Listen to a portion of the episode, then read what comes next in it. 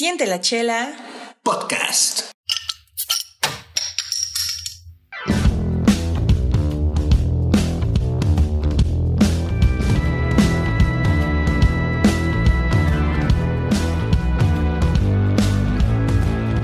Hola, soy Denise y les doy la bienvenida a Siente la Chela Podcast. También les presento a Octavio, Hola, ¿qué onda? ¿Cómo están? quien estará conmigo en cada episodio. Somos amantes de la cerveza artesanal independiente y les estaremos hablando acerca de esta bebida. Octavio, ¿sabes desde cuándo se produce y se bebe cerveza en México? Pues la realidad no. No tengo una fecha específica. No sé, yo podría pensar que hace, no sé, 500 años, 1000 años, no sé, desde cuándo sabe la. ¿Sabes desde cuándo?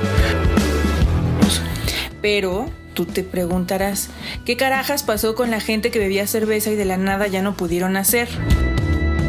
Y bueno, ya durante la primera mitad del siglo XIX, donde ya nos ubicábamos un poco, la gente comenzó con sus pininos cerveceros, estableciéndose cerca de ríos, por eso, por eso de la obtención del agua, ¿no? Y de las materias, de la materia prima, más que nada. Ok.